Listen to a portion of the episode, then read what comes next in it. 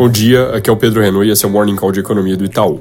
Começando pelos Estados Unidos, membros do FOMC que falaram ontem trouxeram uma mensagem menos branda que os da segunda-feira, que tinham sinalizado que o movimento recente de juros longos pode tirar a necessidade de subirem de novo a taxa das Fed Funds.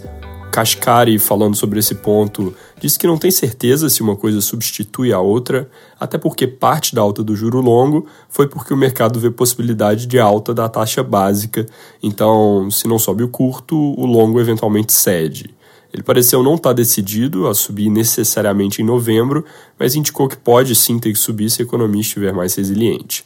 Bowman também foi mais hawkish, dizendo que juros ainda podem ter que subir mais e ficar em território elevado para conter a inflação, e a Mary Daly disse que também acha que o movimento recente pode permitir que o Fed fique parado, mas falou por outro lado que o juro que equilibra a economia pode ter subido. Isso é uma das discussões que vem pegando na curva longa. Bostic também falou, mas ele é o eterno Dove, então foi pouca novidade a declaração de que ele acha que não precisam subir mais. No cômputo geral dessas falas, como eu mencionei no início, é um tom um pouco menos brando do que as declarações do início da semana. Hoje falam vários outros, bom ficar de olho, e aí sai a ata da última reunião, que veio com mensagem mais dura, mais rockish. Depois desses comentários sobre condições financeiras terem apertado, vai ser importante ver se aparece ali na ata alguma discussão sobre o quanto isso pode substituir novas altas de juros pelo Fed. Também tem divulgação do PPI com preços no atacado, que devem vir desacelerando com relação ao mês anterior. Antes de passar para o Brasil, comentário rápido sobre o conflito no Oriente Médio, onde não houve grandes mudanças de status de ontem para hoje. Israel continua fazendo bombardeios na faixa de Gaza em preparação para operações terrestres e o escopo do conflito continua Israel versus Hamas, sem envolvimento de vizinhos que poderiam fazer a coisa mudar de proporção. Reação de mercado até aqui foi contida, parecendo embutir nos preços um cenário onde não tem escalada das tensões.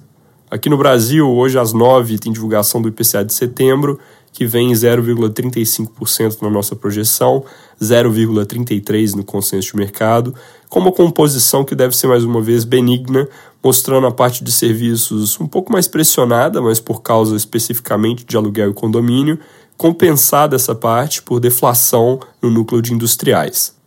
Se vier mesmo com essa cara, deve ser pouca novidade, então pouca reação de mercado. Se vier mais fraco, vamos dizer abaixo de 0,3, isso deve dar impulso para a curva de juros continuar fechando, enquanto se vier acima do que a gente projeta, principalmente se tiver surpresa para cima em serviços, além da pressão que já é esperada, aí o efeito deve ser de curva mais chata, com diminuição da probabilidade de aceleração dos cortes e aumento do nível final de juros embutidos nos preços. Sobre Brasília, surgiu ontem a notícia de que a votação do PL sobre offshores e fundos exclusivos pode acontecer um pouco antes do que estava sinalizado. Lembrando, o governo esperava que o voto ocorresse na semana passada, mas o tema acabou adiado para o fim do mês, não foi votado, segundo jornais, porque o centro ainda espera nomeações importantes, como o da Caixa, e aí acabou sendo jogado para o fim do mês, quando Arthur Lira, que viajou para o exterior, volta ao Brasil. Agora, a informação, no entanto, é que o vice-presidente da Câmara, Marcos Pereira, deve colocar para voto na semana que vem. Até lá, a Folha reporta que o relator Pedro Paulo ainda pode fazer ajustes adicionais no texto, que já teve algumas mudanças, como redução da alíquota cobrada sobre o estoque de investimentos de 10% para 6%.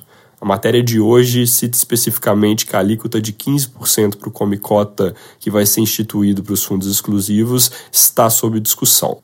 Também tem notícias sobre um assunto que estava meio hibernando, que é a reforma tributária, em parte porque o relator Eduardo Braga estava cuidando de questões de saúde. Hoje a Folha traz que ele pretende esvaziar poderes do Conselho Federativo que vai ser criado, deixando a coisa mais a ser definida pelo Legislativo, com uma atuação mais restrita dos representantes de estados e municípios na gestão da arrecadação do IVA. Isso não é muita novidade, ele já tinha falado sobre isso no passado. Sobre prazo, ele disse ontem que pretende integrar seu parecer na CCJ do Senado no dia 24 e votar nessa comissão até o dia 7 de novembro. Passando na CCJ, deve ser votado na sequência em plenário e aí o texto volta para a Câmara. É isso por hoje, bom dia e bom feriado.